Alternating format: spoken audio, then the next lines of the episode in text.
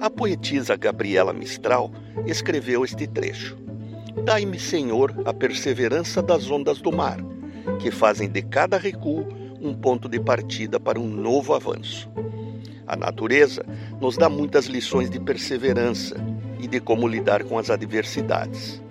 Eu diria, com as oportunidades de nos tornarmos melhores. Problemas todos temos, de diferentes espécies. Não conheço ninguém que não tenha provas e desafios a enfrentar. Este momento é a confirmação disso.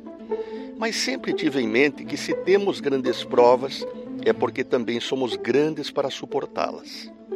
Nossas convicções não têm idade. A pele se enruga, o cabelo se torna branco, os dias se convertem em anos, mas o mais importante não muda: nossa força interior. Por isso, amigo ouvinte, continue, mesmo quando todos esperem que abandone a luta. Não deixe que se enferrujem o ferro que há em você. Aprenda com as primaveras a se deixar cortar para poder voltar inteiro. Perceba que somente aquele que cai pode dar aos demais um maravilhoso exemplo de se levantar novamente. Não desanime. Quando nada é certo, tudo é possível. Desafio a gente enfrenta, vida a gente inventa e caminho a gente acha. E lembre, você não pode prever o futuro, nem escolher como ou quando vai morrer.